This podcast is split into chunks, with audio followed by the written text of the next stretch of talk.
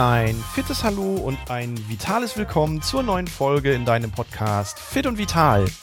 Der Podcast für mehr Fitness, Gesundheit und Vitalität. Heute wieder mit Christian und Verena. Und die Folge wird dir präsentiert von der Akademie für Prävention und Fitness. Qualifizierte und professionelle Aus-, Fort- und Weiterbildungen im zweiten Gesundheitsmarkt für Trainerinnen und Trainer, Kursleiterinnen und Kursleiter. Ja, Verena, Heute wollen wir mal über Qualität im Sport sprechen, was ja ein sehr, sehr breites Themenfeld ist. Aber wenn ich so einsteige in das Thema, würde ich dich gern mal fragen. Du trainierst ja auch ja, durch deinen Job weltweit in Fitnessstudios und in Einrichtungen. Was beobachtest du eigentlich, wenn es um die Qualität von Sport und Training geht? Oh, oh. Ja, also wie du schon gesagt hast, in vielen Studios, wenn du da trainierst, beobachtest du natürlich auch viel. Und die Qualität, die ich bei anderen beobachte, ist manchmal Aua. Aua. Ja, das kann ich unterschreiben. Also gerade wenn es so zum Beispiel nach dem Training zum Dehnen geht oder überhaupt die Ausführung mancher Übungen, das ist schon Aua. Mhm. Aua. Manchmal möchte ich gerne hingehen und möchte sagen, komm, ich zeig dir das mal. Aber dann, ich will ja auch nicht wie so eine wie so ein möchte gern. Die Mama Beimer, die dann die ganze Welt wieder rettet und dann die Menschen irgendwie auf den richtigen Weg bringt. Ist ja auch nicht meine Arbeit. Ich habe mir das ja auch mittlerweile abgewöhnt, weil ich wüsste gar nicht, wo ich da anfangen sollte und wo ich da aufhören soll, weil ich habe den gleichen Effekt, wenn ich andere im Training beobachte. Natürlich nicht immer und überall, aber an ganz vielen Stellen habe ich oft den Eindruck, dass die Qualität von Bewegungsausführungen, aber auch die Qualität von Betreuung oft zu wünschen ja. übrig lässt. Ja, definitiv. Und genau darum soll es ja heute eigentlich mal gehen, um die Qualität im Training, um die Qualität im Sport und dass qualifiziertes und qualitativ hochwertiges Training natürlich auch ihren Preis hat. Und das kann auf der einen Seite der finanzielle Preis sein, wenn ich mir einen guten Trainer hole. Und was macht einen guten Trainer aus? Da müssen wir drüber sprechen. Und auch für einen Sportler selber, der möglicherweise ja auch einen hohen Preis zahlt, wenn er außerhalb des Amateursports, vielleicht im Bereich des Profisports unterwegs ist, weil da bist du ja auch ganz anders unterwegs als ich sag mal der Normalsportler oder der Normalbürger. Ja, da hast du auf jeden Fall viele Sacrifice, viele Sachen, die du einstecken musst. Ja, das stimmt. Lass uns doch vielleicht zunächst mal über das Thema Qualität auf der Basis von Qualifikation sprechen. Was sind so da deine Erfahrungen? Also grundsätzlich möchte ich erstmal sagen, was macht ich glaube, wir haben schon mal eine Podcast-Folge drüber gemacht, was macht einen guten Trainer auch aus. Mhm. Und ich finde, in Deutschland wird der Wert von einem Trainerschein und den Lizenzen total überschätzt. Also ein guter Trainer macht für mich nicht aus, wenn er jedes Wochenende irgendwie einen neuen Schein macht und das immer nur über so einen Wochenendkurs. Und viele Kurse, dank Corona, werden ja auch gar nicht mehr in Präsenz abgehalten, sondern viel läuft ja auch online. Mhm. Ist natürlich für denjenigen, der natürlich die Lizenz erwerben möchte, gut und einfach, weil er zu Hause sitzt. Aber die Präsenz, das heißt also die Lehrproben, die stattfinden müssten am Ende einer, einer Lizenz, finden nicht mehr in Präsenz statt. Mhm. Da sprichst du mir ja als Sportwissenschaftler, der ja auch in der Lehre tätig ist, absolut aus dem Herzen. Zum einen, was den Qualitätsverlust in Online-Webinaren angeht, insbesondere wenn es um Praxismodule geht, wenn es um praktische Inhalte geht, da ist einfach der Wissenstransfer online nicht annähernd so gut, wie wenn wir den Wissenstransfer in Präsenz, face-to-face, -face, die Leute sind mit mir zusammen in einem Raum und wir halten das gemeinsam ab. Das funktioniert einfach nur bedingt. Und was ich auch immer sage, ja, natürlich ist ein guter Trainer nicht anhand seiner Scheine oder anhand seiner Profession abzulesen. Es gibt sicherlich Land auf, Land ab auch gute und sehr gute Trainer, die das vielleicht nebenberuflich machen, die vielleicht nur so eine Einstiegstrainerlizenz haben, die aber mit einer Passion da reingehen, das vom Herzen her machen und das auch wirklich leben. Aber nichtsdestotrotz müssen wir natürlich festhalten, dass ein Studienabschluss oder auch eine Ausbildung. Ja, und wir haben ja physiotherapeutische Ausbildungen, wir haben den Sport- und Gymnastiklehrer deutschlandweit. Wir haben natürlich auch ganz, ganz viele unterschiedliche Bachelor- und Masterabschlüsse in Sportwissenschaften, in Fitness, in Health Management. Also da ist natürlich schon auch allein was die Menge des Wissens angeht, ganz, ganz viel drin und das kann man nicht vergleichen, wie du sagst, mit so Wochenend-Zertifikatslehrgang oder mit irgendwelchen C-Lizenzen, B-Lizenzen oder A-Lizenzen. Aber trotzdem muss man immer vorsichtig sein, weil am Ende des Tages macht es dann die Performance des Trainers aus und natürlich auch die Performance des Trainers im Kontext seiner Zielgruppe. Es gibt natürlich auch Trainer, die haben die besten Qualifikationen, die tollste Performance, sind empathisch, können aber mit bestimmten Zielgruppen überhaupt nicht arbeiten oder mit Zielpersonen im 1 zu 1 Training überhaupt nicht klarkommen. Und genau das ist der Punkt die Frage ist natürlich auch immer, das, die Empathie zwischen deinem, wenn du jetzt im Personal Training bist, zwischen deinem Kunden und dir selbst muss natürlich auch immer stimmen. Mhm. Dann ist die Frage, was hat der Kunde für Ziele? Mhm. Und bist du der Katalysator als Trainer, mhm. der derjenige braucht? Genau. Und die, der Punkt ist ja einfach, dass du schaffst als Trainer Menschen in gewissen Alter, in gewissen Situationen zum Bewegen zu bringen. Leute, die vorher Couch Potato sagen, sagen, seit ich dich kenne, habe ich richtig Bock auf Sport.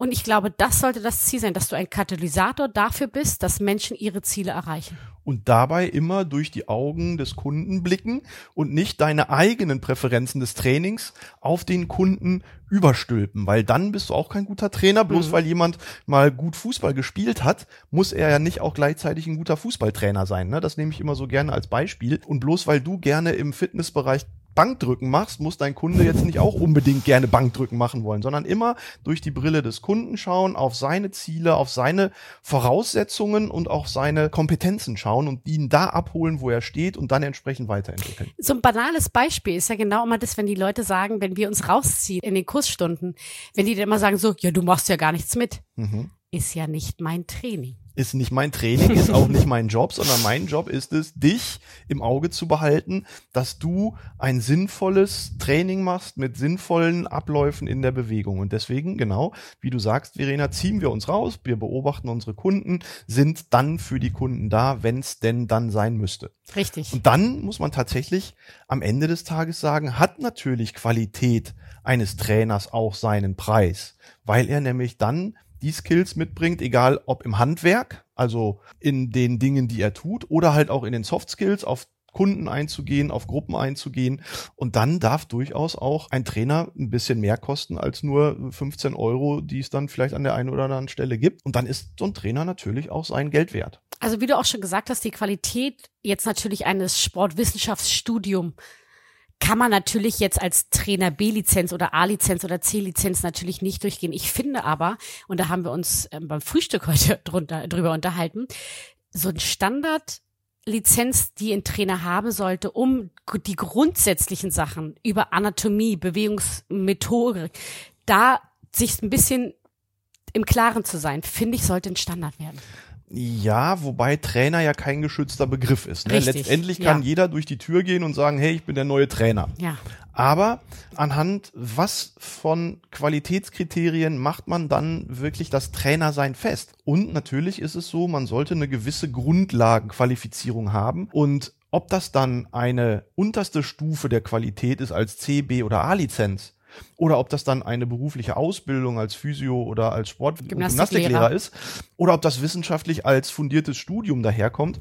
Das ist letztendlich, glaube ich, sekundär. Entscheidend ist, was machst du aus deinen Kompetenzen, die du in der Ausfort- und Weiterbildung oder im Studium erwirbst und wie gehst du selber mit deinem Wissen um und wie baust du dein Wissen vielleicht auch noch zukünftig weiter auf, weil der schlechte Trainer ist ja auch der, der sich nicht weiterentwickelt. Richtig. Und gerade die Sportwissenschaft und die Trainingslehre, das ist ja eine sehr dynamische, eine sehr junge Wissenschaft, die sich ständig weiterentwickelt, wo neue Einflüsse aus Übersee kommen, aus verschiedenen Kulturen kommen. Dann werden alte Dinge wieder nach oben gespült, die dann in einem neuen Glanz erscheinen, mit, mit einer neuen Schleife verpackt werden. Ne? Ich äh, erinnere da einfach nur mal an Metcon-Training, an High-Lit-Training, an Functional Training, all diese modernen Begrifflichkeiten, die letztendlich aber ja doch alter Wein in neuen Schläuchen ist ja immer so mein Lieblingswort darstellen. Ne? Also da muss man dann schon gucken, wie entwickle ich mich weiter? Bin ich up to date? Bin ich auf dem auf dem Puls der Zeit und was braucht man dann gerade? Aber eine gewisse Grundqualifikation sollte schon vorhanden sein und da darf man als Kunde dann auch gerne mal nachfragen. Sag mal, Verena, was hast du eigentlich für eine Ausbildung? Und dann ja, ist es schon so, dass je mehr Ausbildung drinsteckt, je mehr Zeit man auch als Trainer investiert in seine Ausbildung, dann darf man das am Ende des Tages preislich auch durchaus merken. Lass uns doch mal in den Spitzensport schauen. Qualität hat ihren Preis. Genau. Ja, und da sind wir beide natürlich Musterbeispiele. Du als Tanzprofi, ich als ehemaliger Handballspieler. Da haben wir natürlich. Ich wusste, ich wurde schon gar nicht mehr auf Geburtstage eingeladen. äh, eingeladen wurde ich ständig, aber ich musste immer sagen, ja, ich kann nicht. Ich bin gerade nicht da. Ich bin im Training. Ich bin auf Wettkampf. Ich bin auf internationaler Reise. Äh, ja, dann wird's dann irgendwann auch schwierig. Aber das ist ja nur einer der Preise, die man da als Spitzensportler zahlt. Das soziale Leben ist ein ganz anderes, als das möglicherweise der Normalbürger oder der Normalsportler hat. Aber körperlich zahlst du natürlich auch einen enormen Preis und du wirst deine Verletztenliste haben. Und wenn ich an meine Verletztenliste denke, dann rolle ich quasi eine Küchenrolle aus, äh, die ist von oben bis unten vollgeschrieben. Und das sind natürlich auch alles Dinge, die du in dem Moment zahlst aber die möglicherweise auch auf ein Konto einzahlen, wovon du später auch nochmal und in dem Fall nicht profitierst, sondern an dem du nagst. Ne? Wenn ich an meine Hüfte denke, wenn ich an meine Schulter denke oder an meine Nase, das sind dann alles Dinge. Du bist ja auch ein paar Tage älter als ich, das ich ist klar. Wusste, und ich habe natürlich auch einen Sport gehabt, wo wir uns jetzt nicht Nase gebrochen haben oder Hüfte gebrochen oder ähnliches. Aber was ich auch unterschreiben kann, Qualität hat ihren Preis, wie du schon angesprochen hast, mit ich konnte nicht zu Geburtstagen, weil ich da war, weil ich da war, weil ich da war. Und natürlich im Tanzsport war es natürlich noch ganz krass. Qualität hat ihren Preis auch vom Geldbeutel her. Absolut. Tanzsport ist natürlich einer der teuersten Sportarten, die es gibt. Angefangen natürlich von guten Trainern, Kleidern, mhm. Trainingslagern etc. Mhm. Und du verdienst ja in den seltensten Fällen mit deinem Sport, auch wenn du ihn professionell betreibst, dann wirklich so viel Geld, dass du davon auch leben kannst. Das vergessen ja auch ganz viele, denn die wenigsten werden Bundesliga-Profi im Fußball, wo du wirklich dann, ne, auch dritte Liga, zweite Liga, erste Liga davon auch leben kannst. Also, wenn ich damals zweite Liga Fußball gespielt hätte und nicht im Handball unterwegs gewesen wäre, ja, ich glaube, dann hätte ich finanziell ganz andere Möglichkeiten damals wie heute. Aber ja, manchmal musstest du dann tatsächlich noch selber auch Geld mitbringen. Ne? Richtig. Und das ist natürlich auch etwas, wo wir drüber sprechen müssen. Qualität hat seinen Preis. An der Stelle zahlst du als Profisportler im, ich sag mal, Amateurbereich deinen Preis körperlich. Du zahlst aber auch sehr, sehr viel mit deinem eigenen Geld in die Rahmenbedingungen ein, damit die so professionell wie möglich gestaltet werden können. Bei dir waren es sicherlich auch viele, viele Reisen. Bei dir waren es Trainerstunden, waren es Kleider. Bei uns waren es dann halt zu Beginn die Sportklamotten, die bezahlt werden mussten. Das ist alles vielleicht nicht so teuer gewesen. Aber gerade das Körperliche im Handball ist natürlich schon etwas, wo ich heute noch dran denke und sage, puh, also wenn ich morgens manchmal aufstehe, dann äh, überlege ich mir, ja, das könnte da und daher gekommen sein. Ne? Ja, das ist schon, also ich habe mir ja dann, ne, klar, ich habe ich hab dich ja nie live gesehen, wir kannten uns damals nicht, aber das ist schon ein brutaler Sport. Also, ja, aber trotzdem, haut euch da auch ganz schön um. aber trotzdem habe ich diesen Sport geliebt. Ich habe ihn gemacht bis 35. Dann hat der Körper irgendwann gesagt, nö, Feierabend. Ne? Und seitdem, und das ist ja auch etwas, Qualität hat ja auch nicht nur während des Sports ihren Preis, sondern du musst dann überlegen, wie gehst du mit dir und deinem Körper nach der Karriere um. Und viele, die dann sagen, okay, ich bin jetzt durch, ich mache jetzt auch nichts mehr, denen sieht man das dann auch an. Und ich habe mir dann überlegt, den Weg zu gehen, trotz nach nachdem ich den Sport beendet habe, zu sagen, ja, ich bleib weiter fit, ich bleib weiter im Training, bleib dran. Ja, und das Ergebnis, denke ich, ist heute für mich absolut okay. Und ich weiß nicht, ob ich vielleicht mehr unter dem aktiven Sport danach gelitten hätte, wenn ich nicht danach einfach weiter trainiert hätte. Und was wir aber nicht sagen wollen, mit Qualität hat ihren Preis, um mal wieder auch vom Profisport wegzukommen, ist natürlich die Leute, die sich jetzt einfach nur gesund bewegen wollen, die mhm. einfach nur fit bleiben wollen. Mhm. Ihr Lieben, Qualität hat nicht da ihren Preis. Genießt bitte trotzdem euer Leben. Ihr müsst euch jetzt nicht sacrifice. Wie heißt es auf Deutsch, dieses Wort? Keine Ahnung, ihr müsst euch Sak nicht sakrifizieren. Ihr müsst euch nicht geißeln, ihr müsst euch nicht runterschrauben, Richtig. ihr müsst euch nicht irgendwie asketisch am Salatblatt nuckelnd genau. äh, da durch die Welt bewegen. Nein, das Fitness meinen wir und damit Gesundheit nicht. in einem adäquaten Rahmen hat trotzdem was mit Lebensqualität auf anderer Stelle zu tun. Man muss nicht sich begrenzen, sich limitieren und man sollte auch diesen Ansatz der Selbstoptimierung, den ja auch viele gehen und auch das ist ja etwas, was mit einem körperlichen und einem sozialen Preis einhergeht, den Weg sollte man, glaube ich, nicht einschlagen, weil das ist sicherlich der falsche Ansatz. Das denke ich halt auch. Aber wir haben das Thema mal gut angeschnitten. Ich glaube, wir könnten jetzt hier auch wieder Stunden darüber reden, auch gerade was, wie gesagt, Qualität des Trainers und Qualität des Spitzensports und Amateursport und Breitensport angeht. Aber lass uns doch trotzdem mal zu dem Coach Kunert Fazit kommen. Ja, das Fazit der heutigen Folge, Qualität hat ihren Preis auch im Sport, sollte tatsächlich lauten ja. Qualität auch im Sport kann auf der einen Seite preislich im Geldbeutel spürbar sein, wenn ich mir einen guten Personal Trainer nehme, wenn ich mir ein gutes Gesundheits- oder Fitnessstudio buche, dann kann man durchaus auch hochpreisig reingehen und da entsprechende Inhalte und entsprechende Betreuung erwarten. Auf der anderen Seite hat im Sport Qualität, aber auch in einem hohen Level einen sozialen, einen körperlichen Preis, insbesondere in der aktiven Laufbahn. Und das ist einfach nicht zu unterschätzen. Und wir haben es beide in unseren Karrieren am eigenen Leib erfahren. Und da kann man dann immer nachvollziehen, ne, dass so ein, so ein Fußballprofi Millionen von Kohle verdient, ist das eine, dass er damit aber auch seine Personality, sein ganzes Leben eigentlich mitverkauft, dann kann man an der Stelle fast schon sagen, das ist Schmerzensgeld und das ist damit fast nicht aufzuwiegen. Ob das dann in den Millionenhöhen sein muss, wie es im Sport, im Fußball gerade auch so abläuft, ist die andere Frage. Aber grundsätzlich verkaufst du ja mehr oder weniger auch so ein bisschen deine Seele dabei.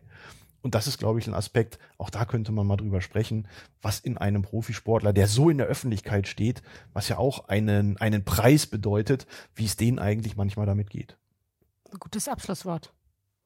Ihr Lieben, wenn auch ihr interessante Themen habt, spannende Fragen oder uns einfach auch nur mal einen Kommentar dalassen wollt, dann findet ihr uns unter myfitness.zone oder Kunert Gesundheit in den sozialen Medien. Lasst uns einfach ein Abo da oder ja, wenn ihr uns einfach nur mal grüßen wollt, wir freuen uns. Und bewertet diesen Podcast. Natürlich. In diesem Sinne, ganz liebe Grüße und bis bald. Ciao, ihr Lieben. Ciao.